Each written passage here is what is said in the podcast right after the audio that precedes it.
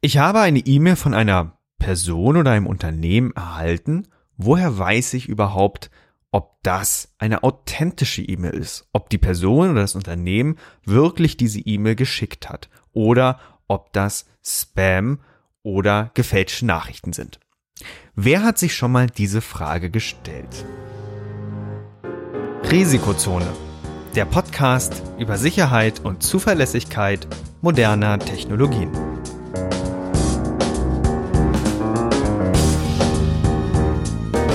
In der heutigen ersten Episode mit Viktor Gasker.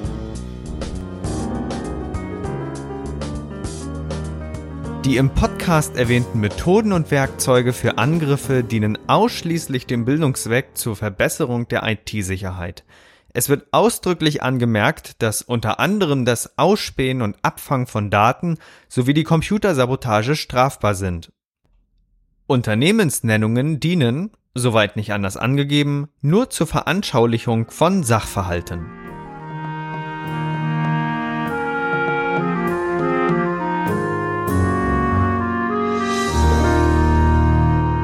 Wir hören ja in den Medien oder ja, wenn wir im Grunde Nachrichtenmagazine aufmachen und von irgendwelchen Phishing-Angriffen hören, immer, äh, dass man nicht auf Links klicken soll, dass man aufmerksam die Nachrichten lesen soll, dass man den Absender prüfen soll.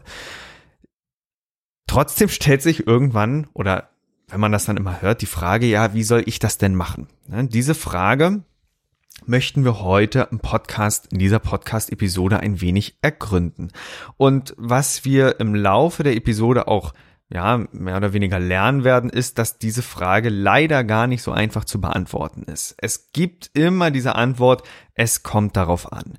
Man kann es nicht definitiv sagen, man kann nur einigen Indizien nachgehen, nach denen das wahrscheinlich entweder authentisch ist oder wahrscheinlich gefälscht ist.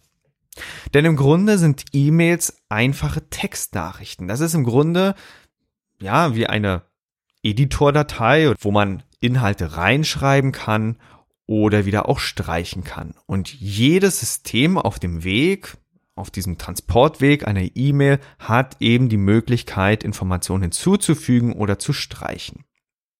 Woher weiß ich dann, ob die Inhalte, die dann in der E-Mail stehen, auch wirklich von der Person abgeschickt wurden? Nun, leider kann man das gar nicht wissen, wenn nicht zusätzliche Maßnahmen ergriffen wurden. Warum wurde das überhaupt so gemacht? Warum, warum ist E-Mail überhaupt so einfach? Naja, E-Mail ist wirklich alt. Also ich habe heute mal für diese Episode die Standards auch rausgesucht, auf denen quasi E-Mail basiert, die Protokolle, nach denen die E-Mail-Dienste funktionieren. Das werden wir uns alles noch in den folgenden Minuten genauer mal anschauen. Und da habe ich ein Datum gefunden, wann dieser Urstandard veröffentlicht wurde, die sogenannte RFC 821. Dieser, dieser, ähm, diese RFC, die stammt aus dem Jahr 1982, konkret aus dem August 1982 und wird damit dieses Jahr, man mag es kaum glauben, 40 Jahre alt. 40 Jahre sind also die Protokolle alt, mit denen wir heutzutage unsere elektronischen Nachrichten, unsere elektronischen Briefe übermitteln. Das ist schon eine verdammt lange Zeit. Und man kann eben daran auch sehen, dass die E-Mail wirklich äh, einige Dekaden überlebt hat mit der gleichen Technologie. Und der Schlüssel dieser Technologie ist im Grunde äh, eine gewisse Offenheit, denn das Textformat als Übertragungsweg ist eben das Format, was am einfachsten zu lesen und zu verarbeiten ist. Man kann dieses Format sich in diesem offenen Standard mehr oder weniger relativ einfach anschauen. Man kann auch eine E-Mail-Nachricht per Hand zusammenschreiben. Dazu braucht man nicht mal ein E-Mail-Programm und diese dann eben auf den Weg schicken, damit die dann ihr Ziel findet.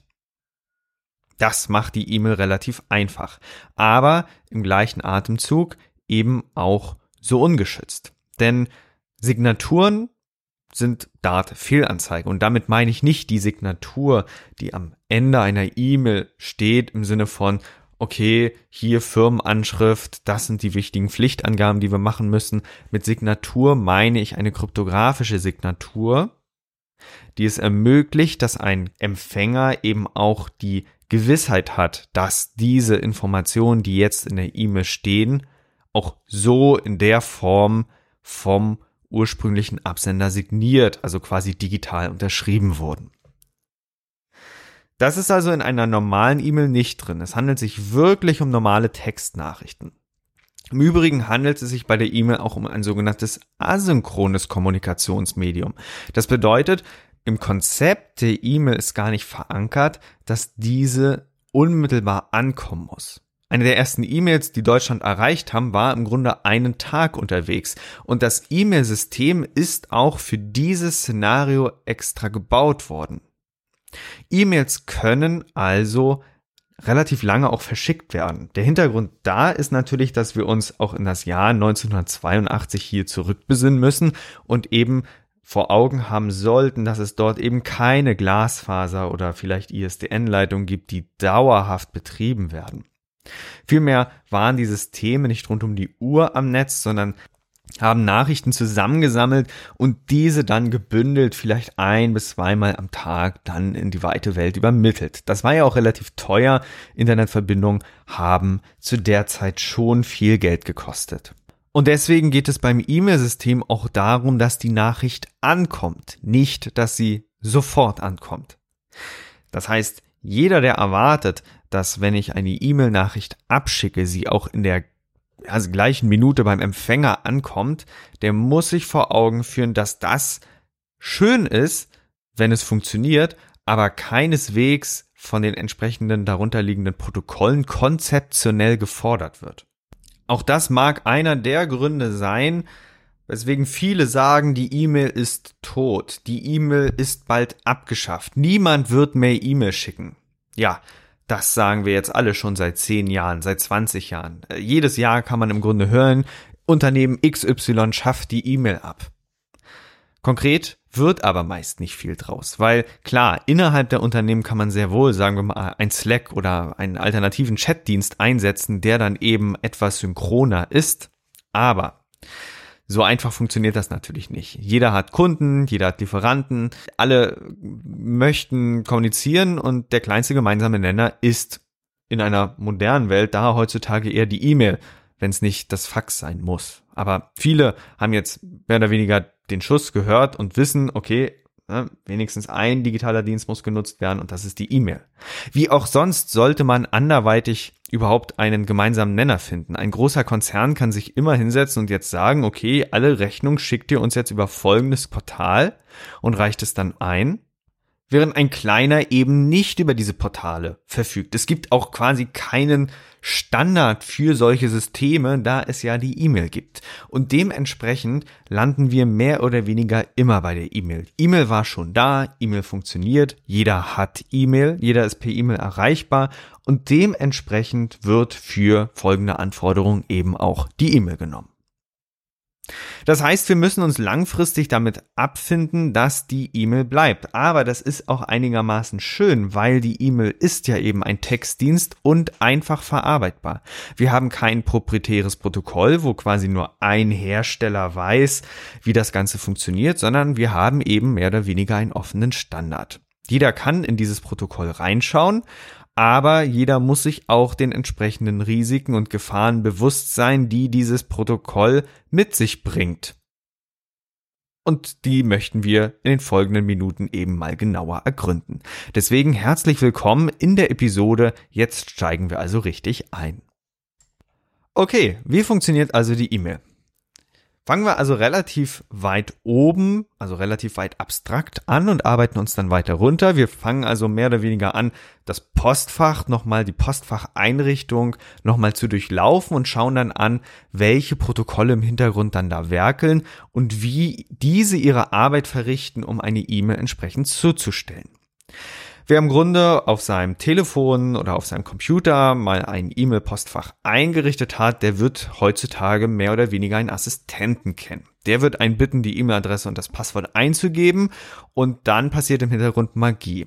Im Grunde schaut der Assistent in der Regel erstmal nach, ob das eine der großen E-Mail-Portale sind. Wenn es sich zum Beispiel um Gmail handelt, gibt es vollkommen andere Prozeduren, als wenn es ein ganz normaler Standard-E-Mail-Server ist, weil Google da eben ja sich im Grunde besondere Prozeduren rausgenommen hat, was insbesondere auch die Authentifizierung betrifft. Wenn wir allerdings einen ganz normalen Standarddienst haben, einen ganz normalen E-Mail-Server, wie zum Beispiel T-Online oder GMX oder eben ne, weitere Dienste, vielleicht sei es auch der äh, E-Mail-Server von der Firma, dann kommen im Grunde zwei wichtige Protokolle in, zum Vorschein, die wichtige Aufgaben umsetzen. Und hier stellt sich auch immer die Frage, warum sind es zwei? Darauf gehen wir dann nochmal gleich genauer ein. Aber erstmal auf den ersten Blick sollten die Namen IMAP und SMTP dem einen oder anderen vielleicht jetzt bekannt vorkommen. IMAP ist das Protokoll, das uns E-Mail-Postfächer ermöglicht, die auf einem Server gespeichert werden und aus denen wir aus der Ferne E-Mails lesen, löschen, markieren und in einer Verzeichnisstruktur verschieben können. Das Pendant zu IMAP heißt POP bzw. POP3. IMAP und POP3 sind somit Protokolle für den Posteingang.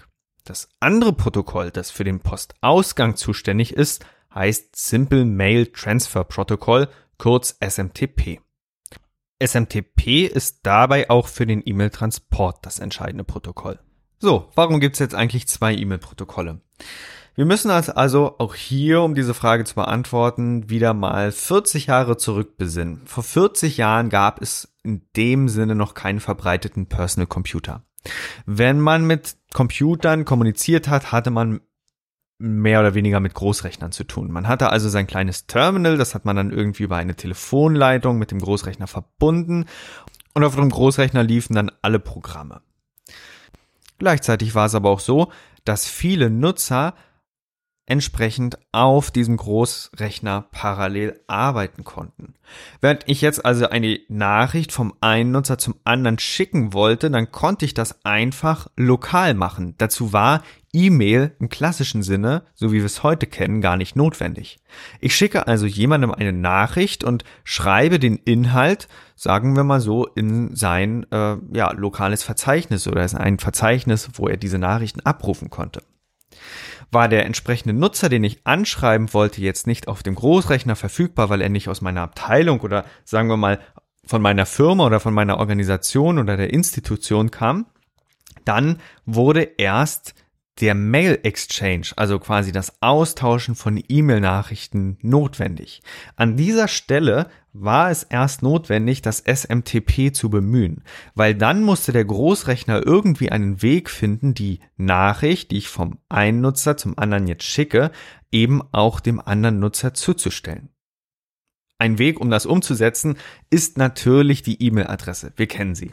Will ich also lokal eine Nachricht verschicken, auf meinem Großrechner reicht es ja zu wissen, wie der Nutzer heißt, weil das wird ja alles nur lokal zugestellt. Will ich das an einen entfernten Nutzer schicken, dann muss ich einerseits wissen, wie dieser Nutzer heißt, klar, aber auch auf welchem anderen Rechner dieser Nutzer verfügbar ist. Und das Ganze wird eben durch die E-Mail-Adresse umgesetzt. Der Local Part ist der Nutzername, dann kommt das Ad und dann der Hostname von dem früher mal dann anderen Großrechner, wo dann entsprechend die Nachrichten hinzugestellt werden. Ja, und ich schicke jetzt also quasi diese Nachricht los und dann hat der Großrechner, auf dem ich bin, einen ein, ein Mail Transfer Agent, ein MTA und bemüht sich jetzt also die Nachricht dann zum Ziel MTA, der dann auf einem anderen Großrechner arbeitet, zuzustellen. Das heißt, der löst die Adresse auf, baut eine Verbindung zum anderen Rechner auf, so dass überhaupt möglich ist und stellt die Nachricht dann entsprechend zu. Und beim anderen Nutzer werden dann also die Nachrichten auch quasi empfangen und äh, in das, sagen wir mal, Heimatverzeichnis oder in das verfügbare Verzeichnis, wo die Nachrichten abgeholt werden können, gespeichert. Das klingt alles relativ langweilig und äh, das Postfach ist quasi in dem Sinne erstmal nur eine Datei, wo diese Informationen reingeschrieben werden. Wir müssen das aber wissen, um erstmal uns einen Überblick zu verschaffen, wie einfach das früher alles aufgebaut war. Dadurch, dass es wenige Institutionen oder Organisationen gab, die sich das Ganze leisten konnten, war es zu der Zeit auch gar nicht notwendig, quasi solche Informationen äh, zusätzlich abzusichern, weil es wurde ja eh nicht viel ausgetauscht. Das waren mal so kleinere Nachrichten, dass vielleicht mal ein Abstract oder irgendeine Veröffentlichung hin und her geschickt wurde oder eben kurz äh, eine Abstimmung lief, die man auch sonst äh, über Telefon hätte machen können. Aber E-Mail ermöglichte eben, dass das Ganze dann äh, relativ einfach zugestellt werden konnte. Mit dem Aufkommen der Personal Computer hat sich das dann in der Zeit entsprechend geändert. Und man musste also äh, von entferntem Wege anderweitig so auf den Mail-Server zugreifen, dass dieser Großrechner quasi die Postfächer vorhält und wir nicht mehr mit dem Terminal eine Konsolensitzung dort haben, sondern über einen gesonderten Weg für unser E-Mail-Programm äh, ins Postfach dort schauen können. Und diese Aufgabe hat jetzt, weil ja das SMTP schon erfunden war, ein zusätzliches Protokoll übernommen. Das hieß anfangs mal Post Office Protokoll. Da hat man sich im Grunde hingesetzt und gesagt, okay, die Nachrichten werden auf dem Großrechner, der eben die E-Mails empfangen hat, und natürlich auch diesen Mail Transfer Agent hatte, kurz abgespeichert und wenn wir dann diese Nachrichten abholen möchten, dann laden wir sie also wirklich runter. Die E-Mails werden dann also auf dem Großrechner auf dem Mail-Server gelöscht. Das war also die Funktionsweise vom Post Office Protokoll. Das war dann auch relativ jung. Ich schau mal ganz kurz rein, wann die erste Version rauskam. 1984 war also relativ unmittelbar nach dem SMTP auch dann auch quasi erfunden worden oder eben standardisiert worden und ermöglichte erstmal, dass man die Nachrichten lokal abholen konnte. Jetzt ist es allerdings heutzutage schwer vorstellbar, dass der erste Rechner, der jetzt quasi die E-Mails abruft, auch wirklich die vom E-Mail-Server weglöscht. Wenn ich jetzt also an meinem normalen Rechner sitze und hier meine E-Mails abrufe und die auf einmal weg wären, für mein Handy also nicht mehr erreichbar sind, weil die auf dem Rechner dann jetzt final gespeichert werden und vom E-Mail-Server gelöscht worden sind, dann ist das ein bisschen unbefriedigend. Und hier kam quasi der Gedanke auf, dass man die Nachrichten ja auch langfristig auf diesem Mail-Server, früher eben der Großrechner, lassen konnte. Und dann führt man im Grunde nur noch Mechanismen ein, mit denen so ein E-Mail-Postfach aufgelistet werden kann, wo Nachrichten abgeholt werden können, verschoben werden können, wo eine Verzeichnisstruktur existiert, wo man Nachrichten löschen, abhaken, markieren kann, etc. Ne, und dann eben auf diesem Weg eine weitere Möglichkeit hinzufügt, die Nachrichten quasi erstmals sozusagen in der Cloud zu speichern einer der ersten Versuche, ein Cloud-Speicher zu erfinden. Wenn ich eine E-Mail-Nachricht zustelle, liegt sie quasi auf einem anderen Rechner und ich kann immer das abrufen. Und das hat quasi das Internet Message Access Protocol übernommen. IMAP. Das ist das zweite Protokoll und das heutzutage eher verwendete, wegen der entsprechenden Gründe, dass die Nachrichten ja nicht beim ersten Abruf gelöscht werden sollen. Und dieses Internet Message Access Protokoll IMAP ist eben das zweite Protokoll, das wir heutzutage verwenden. Und aus diesem Grund haben wir immer die beiden Protokolle IMAP und SMTP. Wir haben also den sogenannten Postausgangsserver und den Posteingangsserver. Postausgang, wenn ich E-Mails losschicken möchte, dann mache ich das übers SMTP. Das hat sich in der klassischen Form auch bis heute rüber gerettet. Es gibt da eine kleine Ausnahme mit dem Submission-Protokoll. Das ist ein vereinfachtes Protokoll. Aber mehr oder weniger ist das eine SMTP und das andere Protokoll heißt IMAP. Jetzt, wo wir das auch quasi abgehakt haben, möchten wir natürlich den Weg einer E-Mail-Nachricht einmal verfolgen. Wie wird jetzt also eine E-Mail-Nachricht zugestellt, wenn ich sie jetzt also abschicke? Aus der heutigen Sicht. Nun, aus der heutigen Sicht habe ich mein Telefon, sagen wir mein iPhone und möchte die Nachricht losschicken. Ich verfasse also die Nachricht, drücke dann auf Senden und dann wird die Nachricht erstmal über SMTP bzw. Submission dem E-Mail-Server zugestellt.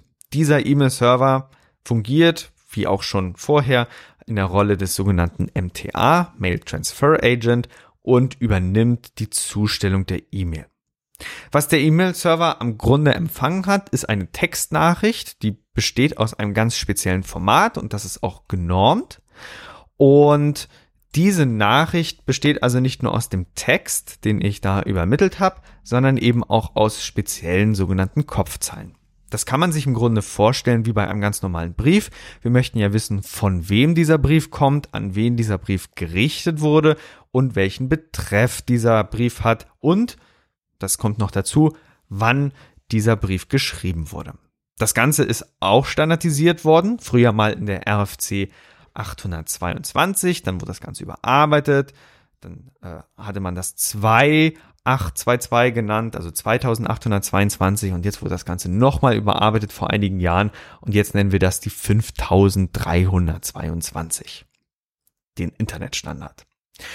Ja, und in diesem Standard steht quasi drin, dass das richtig wie eine Textdatei normalerweise übermittelt wird und oben schreibt der, der, der Verfasser der E-Mail diese sogenannten Kopfzeilen ran.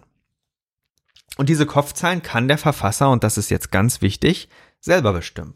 Er kann also selber bestimmen, als welcher Absender er gelten möchte. Das müssen wir wissen. Wo diese E-Mail hinzugestellt werden soll und was Betreff und vor allen Dingen Datum sind.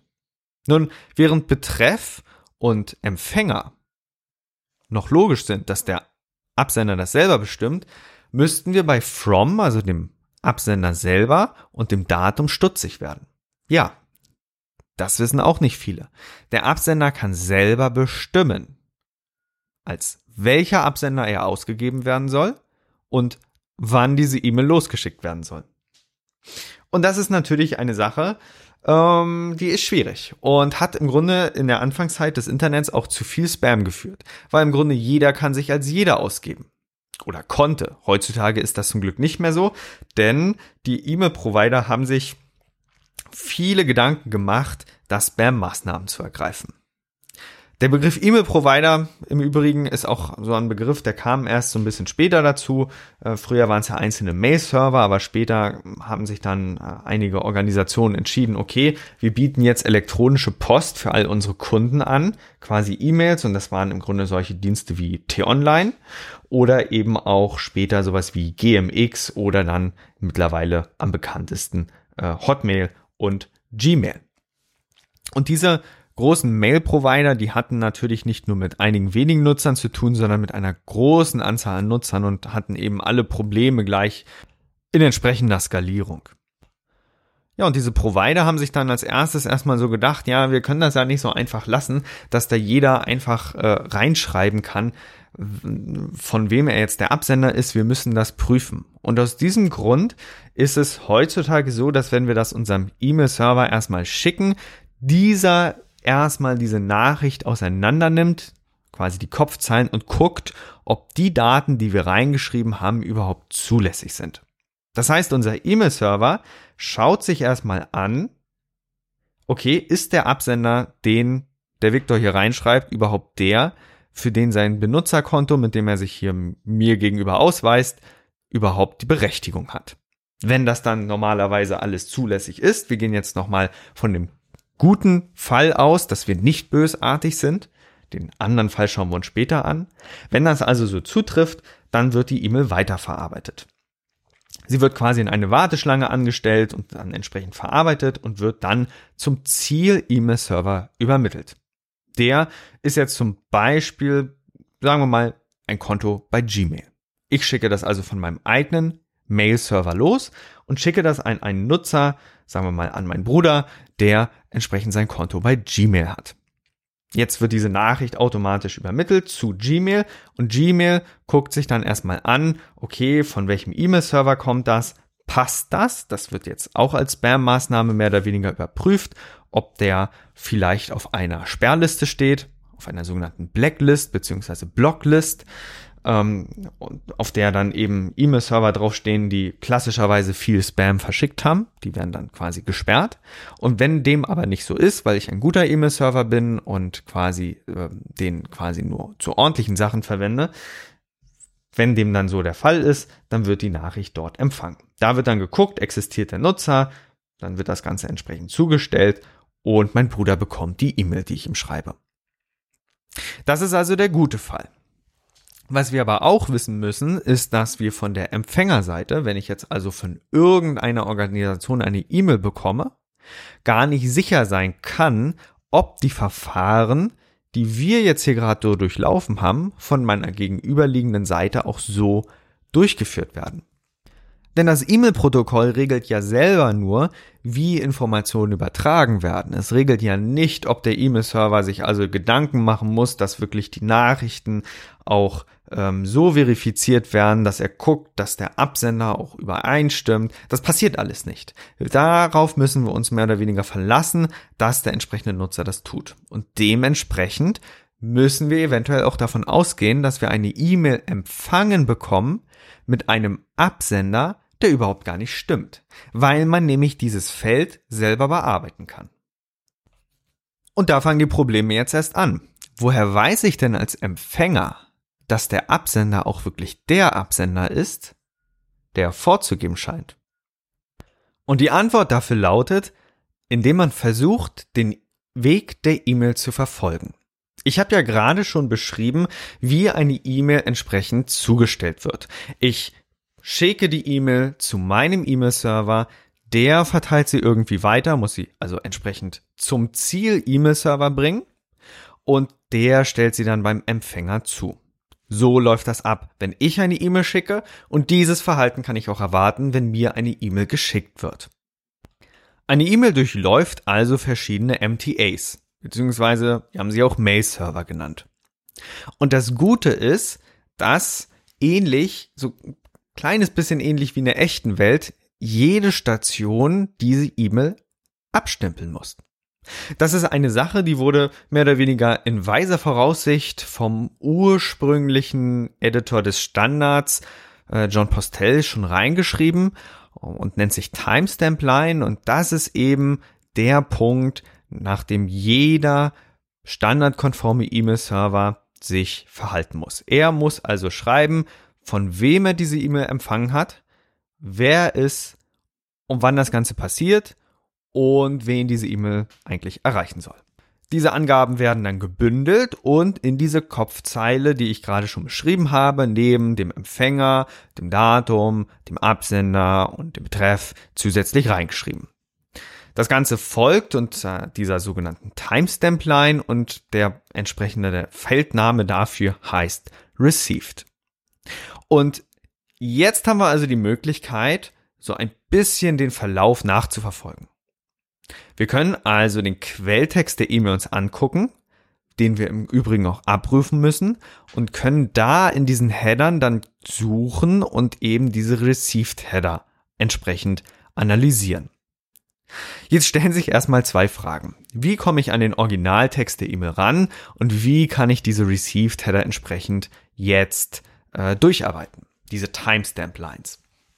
Naja, der erste Teil ähm, kommt ja mehr oder weniger auf das Endgerät an. Wer zum Beispiel im Thunderbird ist, hat es ganz einfach, der muss nur Steuerung U drücken. Dann landet er in der sogenannten Quelltextanzeige von der E-Mail-Nachricht und äh, kann dann also die E-Mail in ihrer ganzen, ja, rohen Pracht bewundern, äh, wie sie also unformatiert mit den ganzen Kopfzeilen aussieht. Wer andere E-Mail-Clients nutzt, zum Beispiel Apple Mail oder Outlook oder eben andere Dienste, der muss entsprechend die Anleitung konsultieren, wie man jetzt den Nachrichten-Quelltext anzeigen kann. Man nennt das immer so, Quelltext der E-Mail-Nachricht und sich da eben den Weg raussuchen, um die E-Mail-Nachricht entweder als Ganzes oder speziell die Kopfzeilen anzuzeigen. Einige Web- Anwendungen verfügen natürlich auch über die Möglichkeit, äh, den Nachrichtenquelltext sich anzeigen zu lassen. Da möchte ich in diesem Beispiel Gmail nennen. Wenn man Gmail am, im Webbrowser geöffnet hat und eine E-Mail-Nachricht aufhat, dann ist es jetzt normalerweise so, dass wenn ich jetzt hier diese Nachricht offen habe, ich habe jetzt mal hier live eine offen bei mir, dann gibt es immer so die Möglichkeit, dass ich rechts drei Punkte habe. So, da gibt es den Punkt mehr oder more, da kann ich auch entsprechend eine Antwort drücken und wenn ich dann da drauf drücke, dann zeigt er mir so ein Menü an und da kann ich dann im Englischen auf den äh, Button Show Original klicken oder im Deutschen wird es wahrscheinlich Original anzeigen heißen. Wie das Ganze da funktioniert, das packe ich dann in die Show Notes, dann haben wir da auch eine kleine Übersicht und in dieser Anzeige sehe ich dann also die E-Mail komplett in ihrer Urform. In dieser Form kann ich die E-Mail im Übrigen auch so selber verfassen. So hat man das im Übrigen mehr oder weniger früher auch, also ganz früher auch äh, testen können. Aber heutzutage nutzt man eher Programme, die diese E-Mail Nachrichten für einen entziffern und vor allen Dingen auch so verfassen, dass man das nämlich nicht mehr selber machen muss. Da aber früher die Möglichkeit bestehen musste, dass man in so eine Nachricht per Hand reinguckt, sind die eben auch so aufgebaut, dass man die per Hand lesen kann. Das ist kein Zufall. Heutzutage würde man das eher weniger machen, da würde das dann eher binär gespeichert werden, aber hier wurden E-Mails wirklich noch als Textnachrichten ausgetauscht. Mag man verwundert sein, aber ist so. Heute nützt es uns. Und wenn wir diese Nachrichten jetzt durchgucken, dann fallen uns zwei Bestandteile auf. Eine E-Mail-Nachricht teilt sich nämlich einerseits in diese Kopfzeilen, ganz oben, und dann gibt es eine Leerzeile und darunter beginnt die eigentliche Nachricht. Das ganze Format ist im Übrigen auch sehr, sehr standardisiert. Wie gesagt, ursprünglich in der RFC 822 und mittlerweile in der RFC 5322. Ja, mehr oder weniger haben sie so ein bisschen die Ordnung übernommen, dass da zum Schluss eine 22 steht, aber äh, fürs Erste äh, muss man da erstmal durchsehen. Aber das ist, damit hat man in der Regel wenig zu tun. Wir müssen uns eher darauf stützen, dass wir eine E-Mail haben, die Kopfzeilen hat und einen äh, Körper, ein Nachrichtenkörper, Buddy. Header und Buddy, so nennt man das im Standard. Ja, und hier sehen wir jetzt entsprechend die Felder, die werden immer dadurch angekündigt, dass da etwas steht und dann kommt ein Doppelpunkt, Leerzeichen und dann der entsprechende Wert. Und das erste, was da normalerweise steht, ist sowas wie Return Path oder Delivered. Das bedeutet, dass zum Schluss jetzt die E-Mail mehr oder weniger angekommen ist und da schreibt da das System oben rein, wo die E-Mail ursprünglich herkommt. Beim Return Path sollte normalerweise der Absender stehen, von dem es ursprünglich geschickt wurde. Der Hintergrund hinter dieser Angabe ist der sogenannte SMTP Envelope. Da wird mehr oder weniger reingeschrieben, von wo diese E-Mail jetzt verschickt wird. Das kann denn E-Mail-Server tatsächlich auch selber bestimmen, was er da einträgt. Das heißt, so vertrauenswürdig ist das jetzt auch nicht. Wenn es da aber Unstimmigkeit mit dem ursprünglichen Absender gibt, dann ist das schon mal ein Indiz, dass das eine mögliche Spam-Nachricht ist. So, deliver to, das stimmt normalerweise immer, da wird der Empfänger reingeschrieben, da sollte auch der Wert dann stehen, der entsprechend zu uns passen sollte. Wenn man jetzt diese Nachrichten so ein bisschen dann durchblättert, dann kommen wir auch zu den gerade genannten äh, Feldern, äh, wo dann mehr oder weniger steht Subject, From, To und Date. Das sind die Standardangaben, die mehr oder weniger auch im E-Mail-Programm angezeigt werden. Würde man ein wenig weiter durch die E-Mail scrollen, fällt einem auf, dass es jetzt die sogenannten Received Header gibt. Und die sind auch in einer bestimmten Reihenfolge. Ganz Unten steht formell der erste Server, der die E-Mail empfangen hat und ganz oben steht der letzte Server, der die E-Mail empfangen hat. Wenn ich jetzt also meinem Bruder eine E-Mail schicke, von meinem Server zu Gmail, steht ganz unten mein Server drin, der die E-Mail-Nachricht ursprünglich mal angenommen hat und ganz oben Gmail drin, wo die E-Mail empfangen wurde. An dieser Stelle können wir mehr oder weniger nachvollziehen, dass die E-Mail einen bestimmten Weg durchlaufen hat.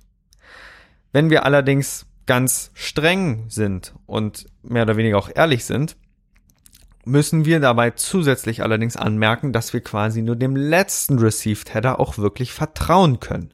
Denn wenn nicht nur der Nutzer bösartig ist, sondern auch sein eingesetzter Mail-Server, was ja normalerweise bei Spammern oder Angreifern der Fall ist, dann kann es auch sein, dass die ganzen Received Header vor dem letzten Header gefälscht wurden.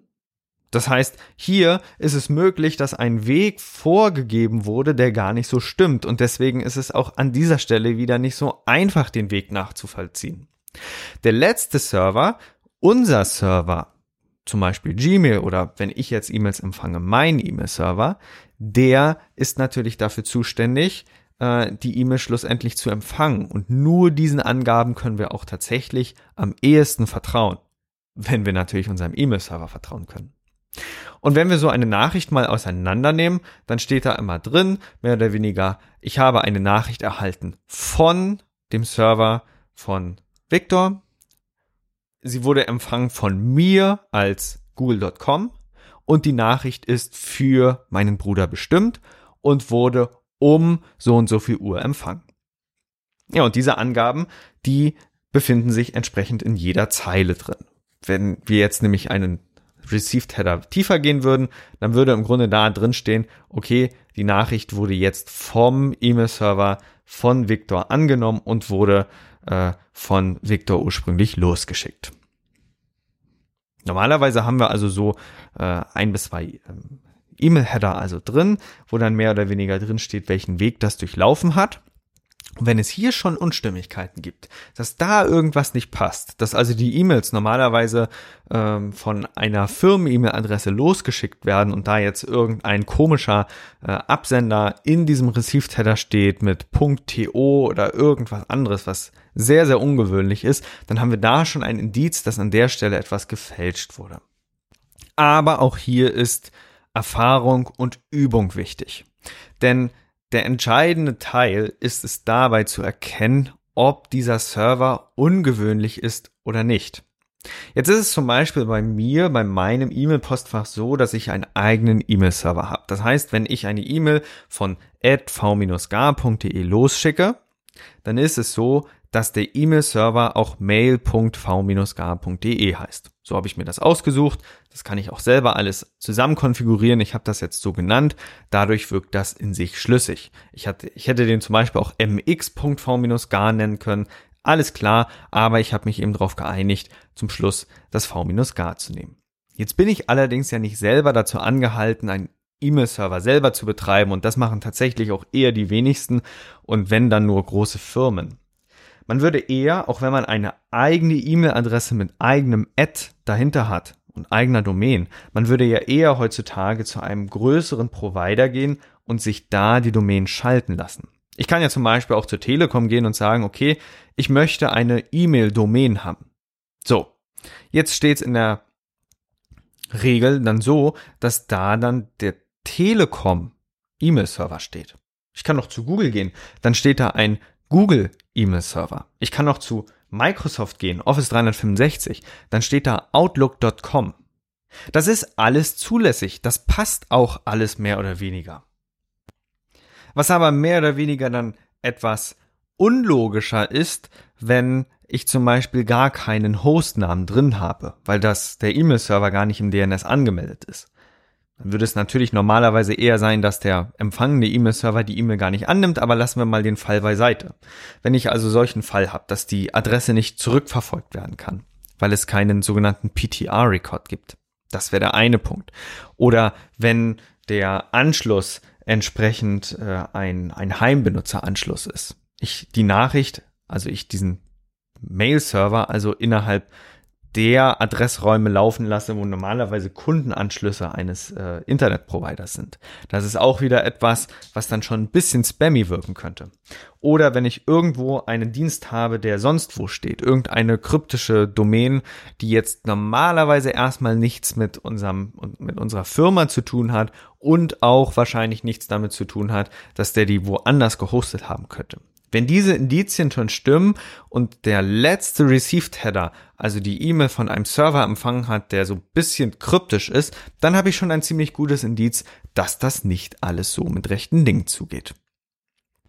Die gute Nachricht ist aber erstmal, dass wenn eine E-Mail erstmal verdächtig, also suspicious wirkt, dass ich dann erstmal den ersten Blick auf die Received Header werfen kann und dann weiß, okay, was ist Lage? Ne? Was, wie steht's jetzt momentan erstmal? Ich habe zum Beispiel, wir nehmen uns jetzt mal konkret was vor, eine E-Mail von PayPal bekommen. Die ist jetzt auch wirklich eine, die, die im Grunde authentisch ist. Und wenn ich da jetzt erstmal den ersten Blick reinwerfe, dann sehe ich, okay, Return Path, das passt, das kommt von PayPal.de, Delivered to, da stehe ich auch drin, das passt auch erstmal. Das ist erstmal so, ja, sinnvoll. Und dann gucke ich erstmal rein, okay, diese E-Mail wurde received from mail.v-gar.de by mail.v-gar.de with LMTP. Die Zeile können wir uns jetzt erstmal sparen. Das hat damit zu tun, dass die E-Mail lokal vom SMTP-Server an den IMAP-Server zugestellt wurde. Das ist schon mal alles in Ordnung, können wir streichen. Aber die nächste Zeile ist natürlich spannender. Da steht jetzt drin, received from mx4.slc.paypal.com in Klammern nochmal das gleiche mit einer IP-Adresse bei mail.v-gar.de with ESMTPS for Victor. So. An dieser Zeile kann ich normalerweise erkennen, dass diese E-Mail, ähm, ja, dass es damit rechten Ding zugeht. Denn einerseits sehe ich, dass mein E-Mail-Server erstmal entziffern konnte, dass das Ganze von PayPal kommt. Dann hat er auch noch verifiziert, dass das auch die echte PayPal-Domain ist. Und an der Stelle kann ich jetzt erstmal sehen, das stimmt wahrscheinlich erstmal. Das ist das erste Indiz. Und dann gucke ich mir den Rest an. Okay, macht der Rest dann erstmal Sinn? Soll ich hier auf etwas klicken, was jetzt irgendwie nicht passt? Aber der erste Check ist damit erstmal durchgelaufen. Nun kann man das natürlich nicht von jedem erwarten und die E-Mail-Provider mussten sich eine Möglichkeit ausdenken, um diesen Prozess ein wenig zu automatisieren. Und die möchte ich jetzt ganz kurz nochmal anreißen. Wir haben tatsächlich auch gleich unsere Zeit für die Episode ähm, ausgereizt äh, und können uns dann mit den genaueren Schutzmaßnahmen in den nächsten Episoden beschäftigen. Äh, ich möchte jetzt allerdings nochmal ganz kurz anreißen. Natürlich läuft das Ganze heute mehr oder weniger automatisiert. Und dafür gibt es verschiedene Systeme.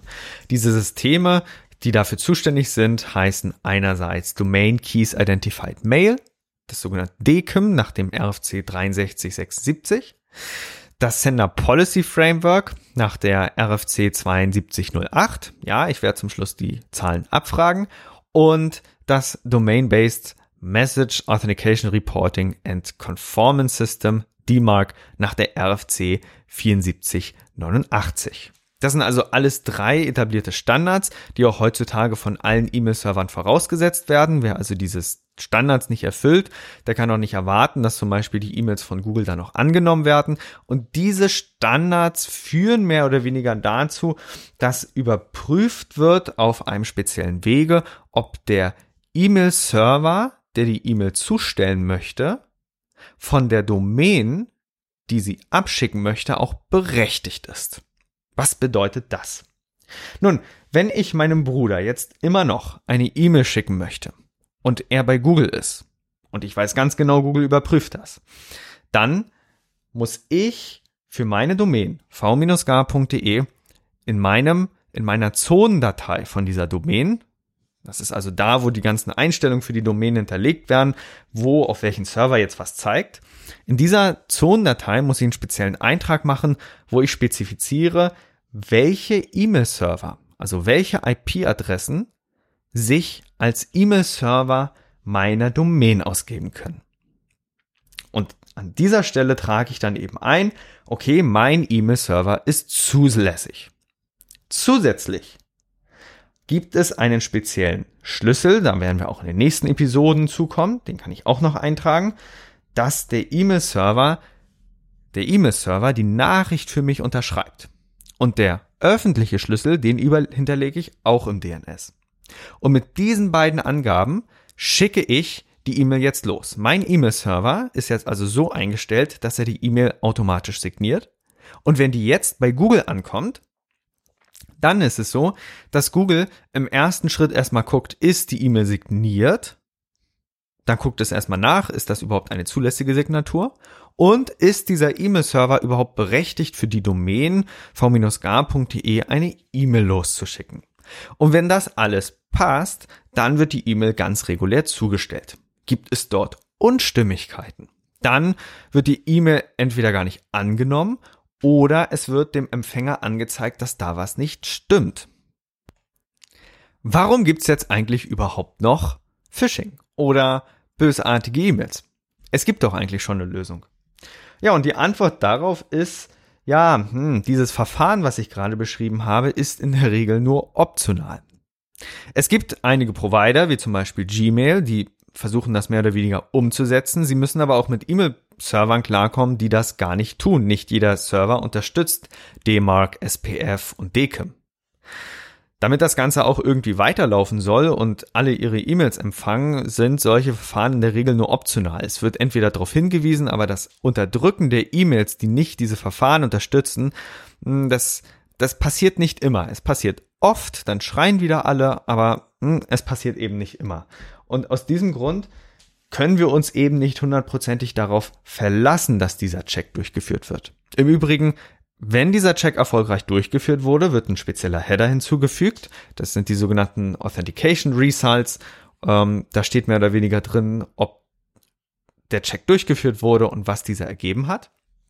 Aber äh, ja, es ist eben ein, ein Werkzeug von vielen, auf das man achten muss. Und zusätzlich muss man dann auch natürlich wissen, ähm, dass natürlich nicht nur der From-Header gefälscht werden kann, sondern man kann auch eine Domain eintragen, die der ursprünglichen relativ ähnlich aussieht. Und damit verschieben wir mehr oder weniger das Problem auf eine ganz andere Ebene und auch auf eine ganz andere Episode, weil dann müssen wir uns mit dem sogenannten Typo-Squatting beschäftigen, wo die E-Mail-Adressen zwar mehr oder weniger ganz, ja, ordentlich aussehen, aber zum Beispiel das L im PayPal durch eine 1 ersetzt wurde. Und dann braucht es wieder die Aufmerksamkeit, die ich zum Anfang angesprochen habe, um genauer dann die E-Mail auseinanderzunehmen und dann zu gucken, passt das und vor allen Dingen ist das alles, was da drin steht, plausibel. In der heutigen Episode haben wir also gelernt, wie wir erstmal E-Mails verschicken können, wie das Ganze funktioniert und wie wir den Weg einer E-Mail nachverfolgen können, um da dann die Plausibilität der Übertragung zu überprüfen. Das ist also notwendig, damit wir auch immer sicher sein können, dass die PayPal-E-Mails, die von PayPal.de kommen, auch wirklich von PayPal kommen und eben niemand uns da einen Streich spielt und irgendwelche falschen Nachrichten unterschiebt. Wir freuen uns, euch diesen Podcast heute präsentiert zu haben und sind natürlich gespannt auf euer Feedback, eure Fragen und eure Anregungen. Wenn ihr darüber hinaus Wünsche habt, welche Themen wir in den nächsten Folgen behandeln sollen, könnt ihr uns gerne eine E-Mail schicken an info@risikozone.de.